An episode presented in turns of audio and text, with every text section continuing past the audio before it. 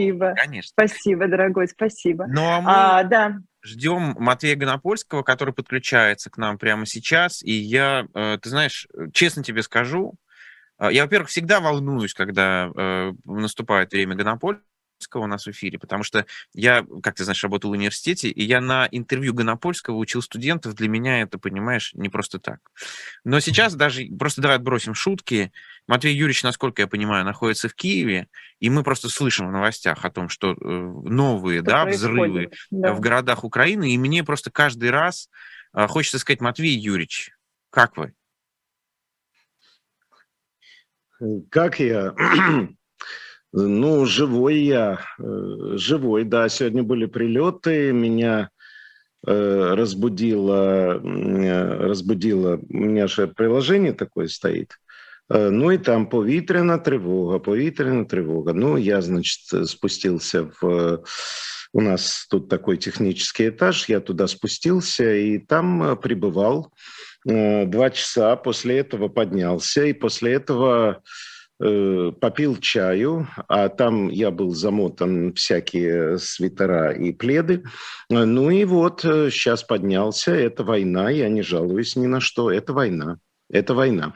Поэтому добрый день, я рад вас видеть и, э, и надеюсь, что у вас все хорошо. Во всяком случае, нет прилетов. Нет, Максим, как известно, в Берлине, я в солнечной Грузии нахожусь временно. Так что у нас здесь, в отличие от вас, да, спокойно. Матвей Юрьевич, простите mm. за дурацкий вопрос, но к такому тоже человек привыкает?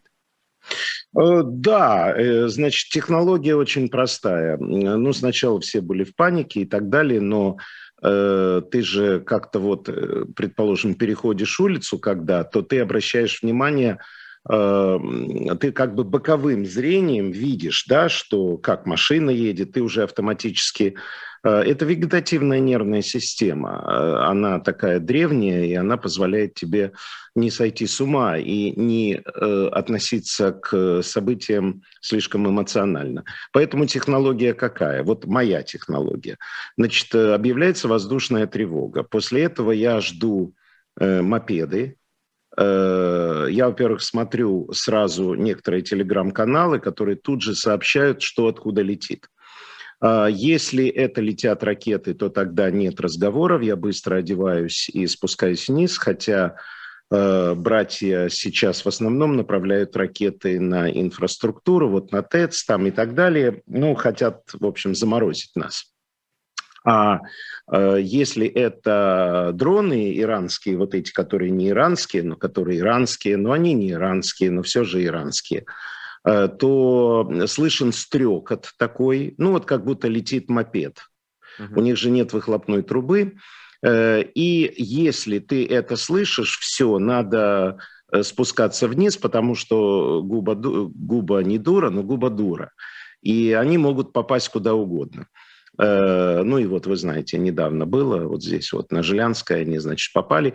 Поэтому ты смотришь, если же абсолютная тишина, Э, то ты тогда понимаешь, мочат не гражданских, а мочат э, всевозможные э, объекты инфраструктуры, и тогда вот в зависимости... Но, еще раз повторяю, это все на уровне вегетативной нервной системы, ты абсолютно не нервничаешь, ну и кроме того, в этом есть фатализм какой-то определенный, понимаешь? Это я говорю абсолютно спокойно. Откуда известно, куда попадет эта ракета, сделанная пья- пьянчугами на военном заводе, где половина деталей украдена? Э, поэтому, ну, оно как будет. Пока Господь хранит, и пока я жив, и даже могу принимать участие в вашем эфире. То есть э, разница ракет э, и дрона иранского еще и в том, что тот создавался пьяными людьми, а в Иране вряд ли пьют. Там же все-таки определенные законы.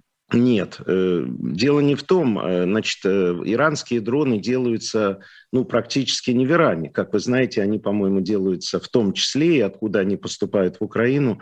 Кто там поздравил Путина с днем рождения? Таджикистан, я уж забыл. Поэтому вот в одной из этих республик они делаются.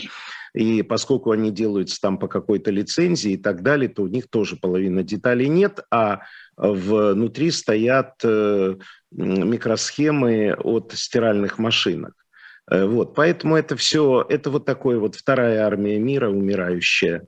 гибнущая, бросающая в топку своих солдат, никому не нужных. Я вчера показывал очень много сюжетов, где доходит до смешного, но я думаю, что все наши зрители, я не буду их пересказывать, они видели эти сюжеты, как экипируются чмобики.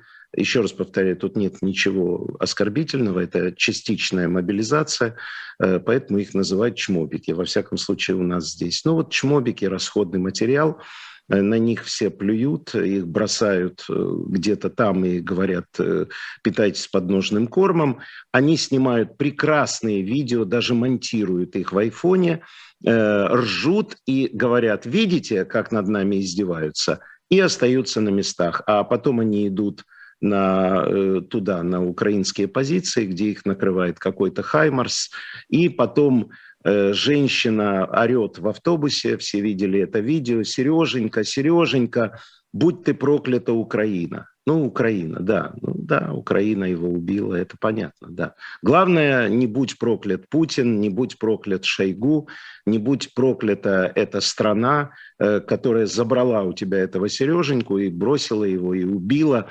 Ну, и ты получишь там какие-то деньги, останешься без помощи в старости и так далее. Самое главное, ну, Украина, она же виновата, она же убила, да? Матвей Юрьевич, по поводу как раз этих тоже дронов и Ирана, вот даже по, просто по-пацански, что называется, не, не, не по, с точки зрения там э, Украины или чего, просто по-пацански. Вот если Иран и Россия такие крутые, такие антизападные, э, гордятся тем, что они сейчас вот против всего мира воюют, и всегда гордились, что они противопоставляются, Иран гордился. Почему они боятся сказать, что ну да, иранские дроны Россия использует? Что в этом? Почему так? Ну, потому что вторая армия мира, ее же нельзя как бы э, признать, что она 172-я армия мира. У нас все есть, все будет хорошо, все снабжены и так далее. Ответ короткий. Ну, Иран э, вообще, Иран же боится санкций, поэтому дополнительных, поэтому про Иран говорить не будем, хотя Ираном очень сейчас плотно занимается, это хорошо известно. А что касается э, интересно, что он написал. Извини, сейчас я отвечу. Э, вот, Но если вы новости читаем, мы... Нет, это... нет, нет, это не новости. Повітряна, э, повітряна тривога перейди до Таганрога, до Москви та Курська, Самари та Іркутська, Смоленська та Тамбова, Ульяновська та Пскова, і в Курган, і в Магадан, і в далекий Тегеран. Это народное творчество, ну, да. Э, есть телеграм-каналы, где это все. Поэтому это ждет Российскую Федерацию с ее второй армией мира. Андрей Юрьевич, понятно, что когда э, летят снаряды и когда Украина воюет, э, разборки э, внутри России кажутся чем-то совсем э, вообще не тем, но вы все-таки нам не чужой человек. Нет, это не так. Разборки внутри России Э, у соседа корова сдохла, нам счастье. Ну да, ну я, я имею в виду удивлением... российской оппозиции. Когда ФБК вносит Венедиктова в список. Я а... вчера сразу могу сказать, если это вопрос. Вопрос. Э, я считаю, что э, это совершенно идиотство. Я с Венедиктовым не общался, не знаю, наверное, больше года с момента бомбежки, вот когда не только, когда я там сидел на даче и не знал, выживу я или нет – ну и до этого еще не общался. И сейчас, так сказать, э, у меня нет сигналов от э, Венедиктова, э, что там у него происходит, поэтому я наблюдаю со стороны. А со стороны происходит настоящая подлость. Люди, которые... Вот я сейчас буду говорить очень жесткие слова. Я их вчера говорил в своем стриме и повторю сейчас. Что такое сейчас э, группа Навального. Я в хорошем смысле говорю группа Навального. Значит, это сам Навальный, которого мне бесконечно жаль, который сидит в тюрьме и который сидит там за всех нас, и который должен был выпущен, потому что, вы знаете, сейчас против него уголовное дело, он с иронией об этом пишет, но он может получить э, какие-то там очередные 30 лет. То есть, короче говоря, смерть Путина э, и смерть Навального как-то синхронизируются. Да? Он, не знаю, как он Россию Путин решил утащить за собой, но Навального решил утащить точно. Поэтому Навального отодвинем в сторонку. Значит, э, что делает оппозиция? Э, вот ФБК.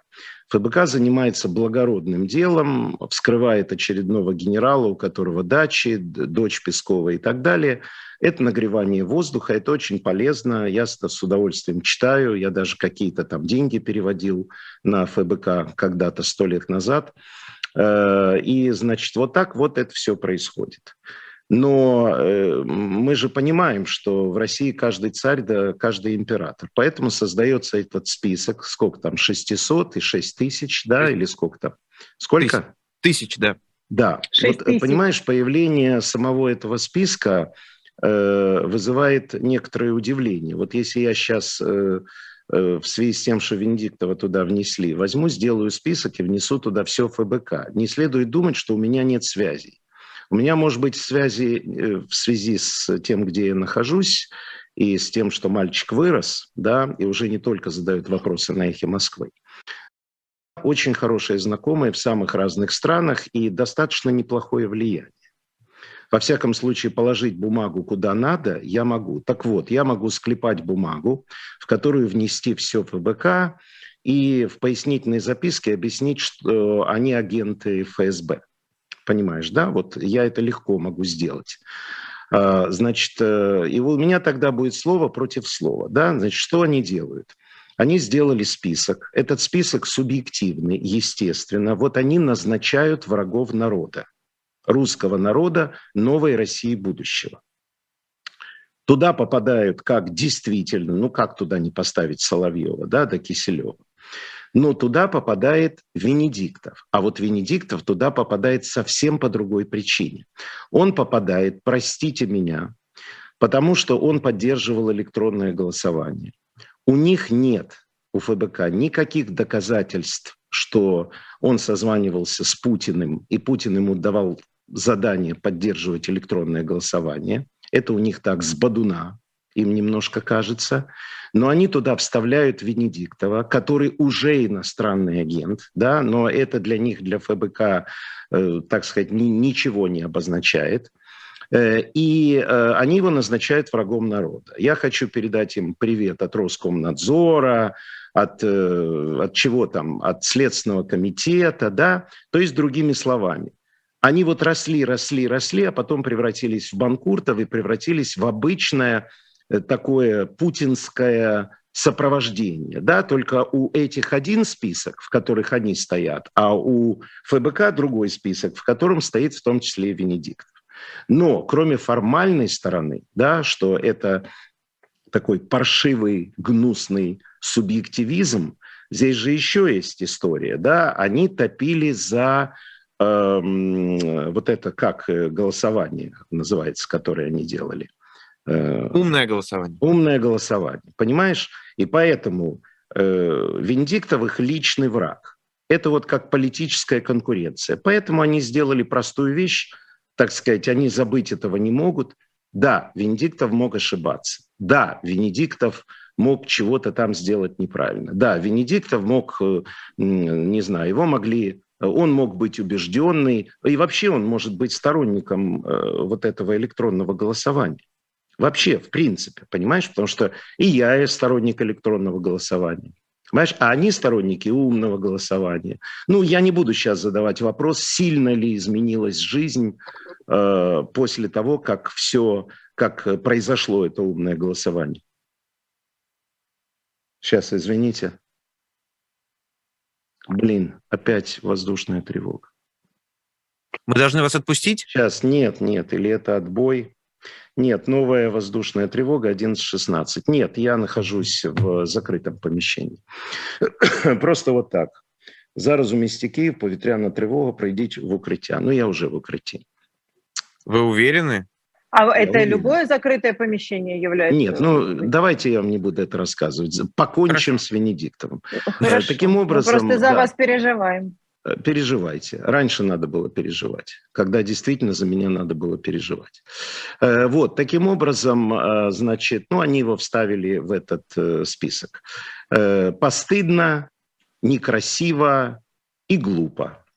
Но чего не сделаешь ради, так сказать, эхо же Москвы уже нет, уже ведь не надо ходить на единственный источник информации, куда их всегда привечали и где давали слову всем им, пока это было нужно им. После того, как они уехали, эхо Москвы уже им не нужно. Кроме того, эхо Москвы не существует.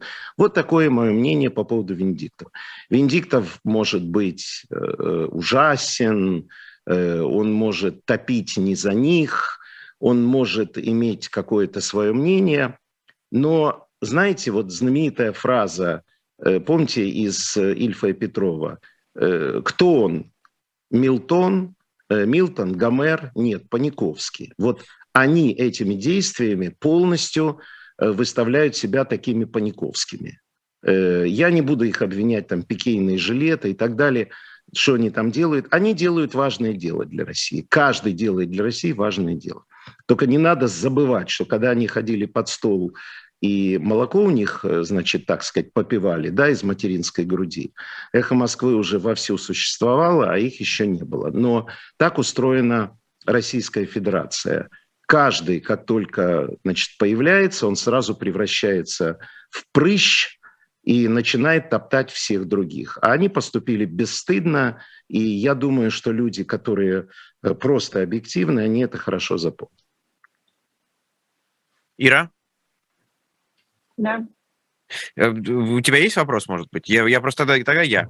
Матвей Юрьевич, э, если, э, опять же, да, возвращаться к этой женщине, которую вы упомянули, которая плакала в автобусе, ревела в автобусе, кричала в автобусе, скажите, как человек, который много лет работает в разных СМИ, да, людей, вот таких людей можно достучаться словом как-то? Можно что-то им объяснить? Нет, ничего. Ничего невозможно объяснить. Э, ничего невозможно объяснить. Э, тут э, я расскажу такую короткую историю, чтобы было понятно. Понимаешь, дело здесь в обществе. Значит, история так. Вчера я показал сюжет. Я сейчас... Значит... Эм... Сейчас. Э, значит, вчера я показал вот какой сюжет. Депутаты Бундестага приветствовали 85-летнего одессита Романа Шварцмана, э, бывшего заключенного немецкого гетто, который посвятил свою, свою жизнь сбережению памяти жертв. Э, это был сюжет Deutsche Welle. Значит, что там было? Там был зал Бундестага, сидел весь Бундестаг, там эти палаты какие-то неизвестные мне, и сидел старый еврей. Э, такой уже полуглухой, с ним рядом дочка. И вышла женщина, которая по-немецки, может быть, это там руководитель какой-то, она сказала, вот этот текст, давайте поприветствуем этого человека. Э, он явно волновался, дочка его так локтем толкнула, он встал и поклонился, и встал в зал. А теперь э, я тебе объясню, почему я вспомнил про этот сюжет.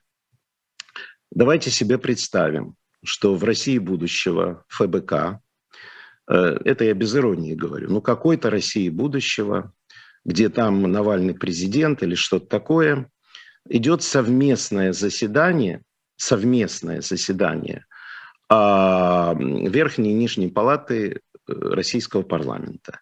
И там сидит э, вот этот вот боец из Азовстали, вы знаете, этот герой, который вот ему сломали руку, его пытали и так далее, который удерживал против Э, российских солдат, против вот этого безумия всего. Его забрали в плен, потом вернули, и вот он сидит. Э, Причем прошло, будем считать, много лет. Давайте считать, 40 лет прошло. Да, он уже старенький. И вот выходит какая-то новая Валентина Ивановна Матвиенко и говорит, э, вот давайте поприветствуем этого человека, который боролся с русским фашизмом. Вот у меня простой вопрос. Вы можете себе такое представить даже в России будущего? Ответ – нет. Должно пройти 40 сороков. Должно пройти 50-100 поколений. Это вам не Европа. Это вам не Европа. Должно пройти огромное количество времени, когда э, новые и новые поколения россиян э, им, не, им империя перестанет быть нужна. А вот она просто им перестанет быть нужна. Я не знаю, какая Россия. Я уж тогда жить не буду через 50 лет. Но ясно, что мир будет другой. И поэтому э, ничего с этим сделать нельзя. Это длинный исторический период, я не верю в какие-то... Понимаете, Навальный президент, Навальный президент, не имеет значения. Венедиктов президент, я президент. Это общество имеет... Я не хочу никого оскорблять, просто каждое общество имеет там какие-то свои корни. Понимаете? Ну давайте из Китая сделаем Америку. Ну у нас же не получится. Поэтому должен пройти долгий период, когда, ну вот вы заметили, что, например, э, исчез антисемитизм. Вот такой вот э, страшный Где? антисемитизм. Где? А? Где? Везде. Везде. Ну, в Иране не исчез. Да нет. Хорошо, давайте еще Замбию возьмем. Причем тут Иран? Не, ну смотри, Перестань. ну все Еще раз. Значит, Иран меня не интересует, и Палестина меня не интересует. Во всяком случае, ни в России, ни в Украине давно-давно нет такого уровня антисемитизма, который был при советской власти, когда надо было менять фамилии и уезжать из своего города. Что произошло? Разное произошло. Выросли поколения, появился интернет, э, появились на экране и стали знакомыми, своими, черненькие, зелененькие, голубенькие и так далее – и как-то еврейский вопрос отошел на задний план. И знаменитая фраза «еврей ли вы или сколько стоит килограмм сливочного масла» из великого романа уже никого не интересует. Правда, пока есть сливочное масло. Э, и, как видите, Израиль считается великой страной и так далее. То есть что-то меняется. Но вот этот зуб империи, дух империи, символ которого, когда ты во дворе подтираешься измятой газетой, потому что твое государство, вы, наверное, знаете, да, что туалетную бумагу, если я не ошибаюсь, могучая Россия стала выпускать только в 1964 году. Я был в четвертом классе. А до этого я ходил в туалет, где мял в руках э, газету «Вечерний Киев», газету «Правда Украины», газеты «Правда» и так далее. Понимаете, да? Вот ты сидишь на сральнике, это так в народе называется, сидишь на сральнике, но тебе сообщают в 61 году, что Гагарин полетел в космос. И ты гордишься Гагариным и поешь, и на Марсе будут яблони цвести, подтираясь газетой «Правда», где, э, так сказать, написано о полете Гагарина. Потому что только через три года начнут для, э, вместе с пайками с, и так далее для отдельно выпускать туалетную бумагу страна, которой лесов-то хоть жопой ешь. Простите меня, коль мы заговорили о туалетной бумаге. Поэтому короткий ответ, хотя я длинно к нему шел, ничего не поменяется. Хотите, я помню знаменитую фразу, если вы хотите жить как э, в Германии, езжайте в Германию. Вот и все. Поэтому не, э, не то, что у меня нет никаких надежд, я просто понимаю, что это длительный процесс, и не надо себя обманывать. Матвей Юрьевич, памятник Голодомору снесли на оккупированной территории. Что это означает? Потому что не все, наверное, живущие в России вообще даже до конца понимают, что означает это слово для Украины.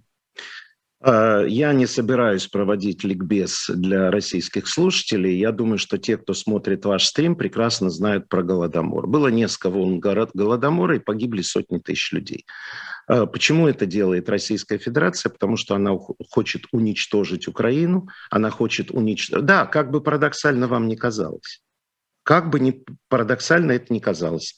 Вот она бредит уничтожением Украины, украинского, украинской памяти, украинского языка, э, всего-всего украинском. Поэтому короткий вопрос. Да, это очередное преступление орков, э, это уничтожение, зримое уничтожение национальной памяти, э, ну и, естественно, по требованию трудящихся, ну просто это даже, знаете как, ну вот по сравнению с новой, только была пауза э, воздушной тревогой. Э, понимаете, в чем дело? Памятники, вот вы знаете, э, в Москве, там где-то под Москвой есть какой-то лесок, какой-то парк, в котором свалены вот эти Дзержинские, Ленины и так далее. Да? И их совершенно легко можно вернуть на свои места. Не хотелось бы. А вот хотелось бы вот этот памятник, его, правда, раскололи, памятный знак вот этот Голодомора, Ну, его унесли. Ну и что? От этого память Голодомора исчезла? Ну, ничего, вернем памятник. И еще этот памятник будет стоять э, в разных местах Российской Федерации, потому что голодоморы, о чем вспоминали эти э, мальчик, девочка и тетенька, все, наверное, видели этот сюжет, где они там за какие-то 300 рублей или не знаю за что рассказывали, почему надо уничтожать народную память. И там один из этих э, козлов или козлина вот эта, э, девочка, по-моему, она сказала, что ну и вообще Голодомор был не сильный как-то, он был на последнем месте, в России больше погибли. У меня вопрос, ты курица, а в России есть памятники Голодомора? Отмечают День российского Голодомора? В том-то и дело. Поэтому заткнитесь там и ждите Э, пока вас построят, и вы будете также заученным текстом говорить «Слава Украине». Матвей Гонопольский в эфире э, «Живого гвоздя» и «Эхо». Матвей Юрьевич, а скажите, э, по поводу все-таки Маска, да, развивается ситуация, он э, э, оставляет судя по всему, э, те средства связи, которые предоставляет Да, 20 Украина. миллионов долларов, э, это у них такая идет пикировка, 20 миллионов долларов он собирается платить э, за использование. Ну, спасибо ему.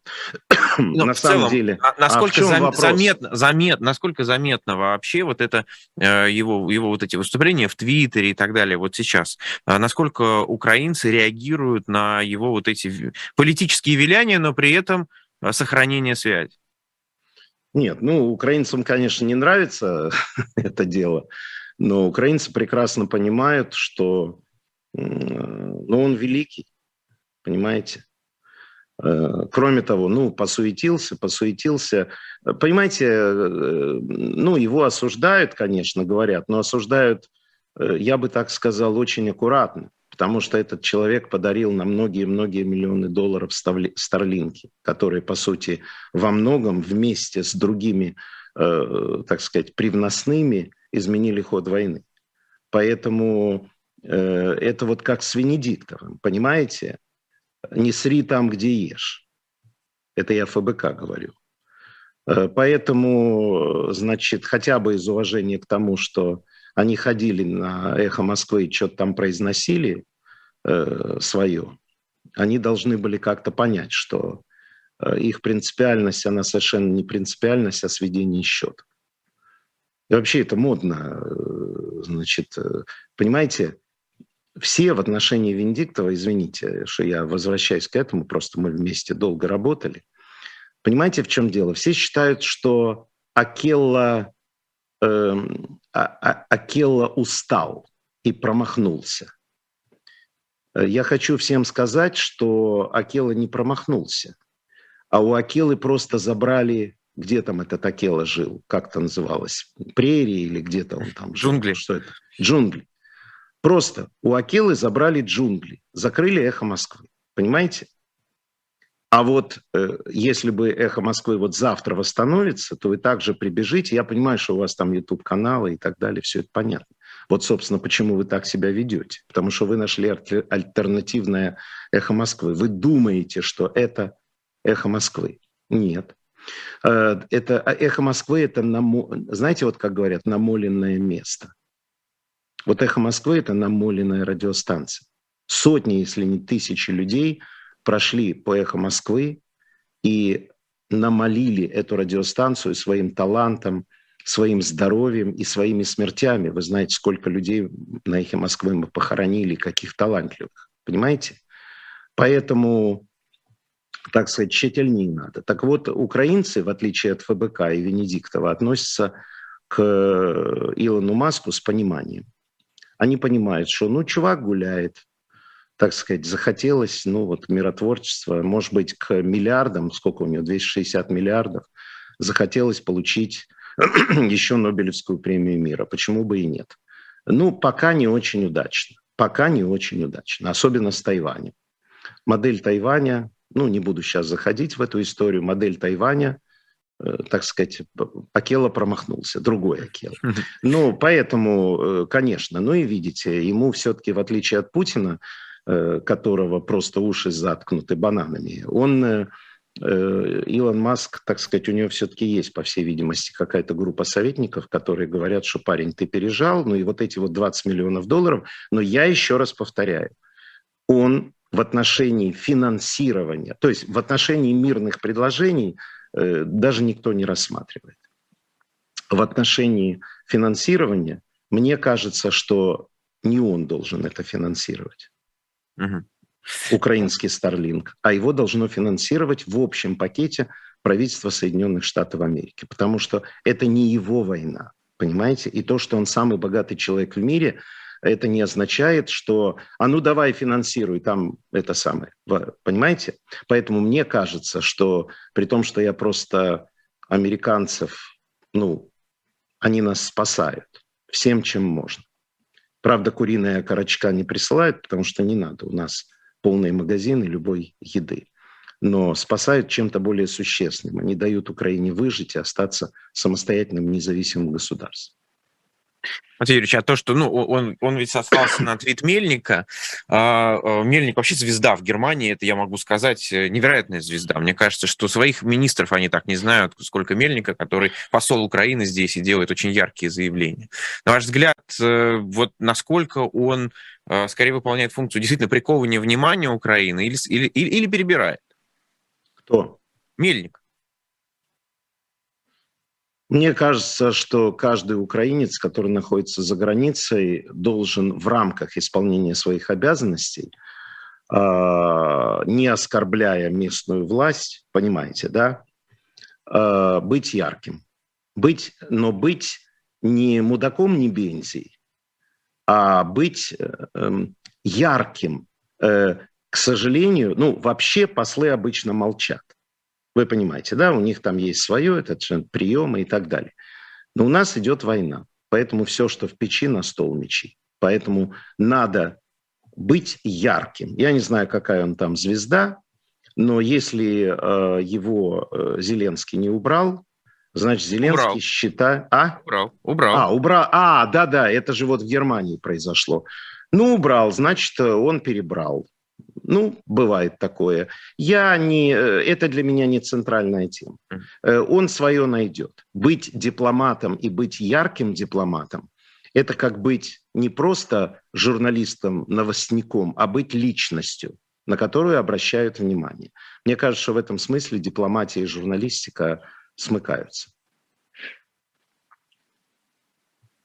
Я в буквально несколько У вас как-то вопросы исчерпались. Нет, я у хочу меня вам есть, напомнить, я просто боюсь, я что просто хочу я, вам я напомнить. Хочу уступить. Не, не, но... я э, э, позвольте да... неудачно пошутить. Я хочу напомнить, что воздушная тревога у меня, а не у вас. Да уж.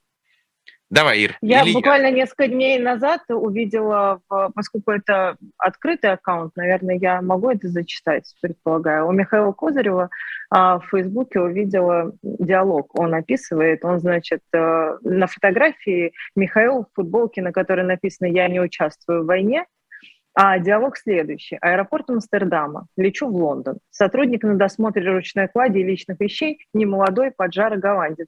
Читает надпись на моей футболке. Вы не участвуете в войне? Да, вы точно поняли надпись. Он наклоняется ко мне из-за стекла и произносит, скажу вам так, если вы пользуетесь отоплением, вы участвуете в войне. А вы согласны с Карим Матвеевич или нет?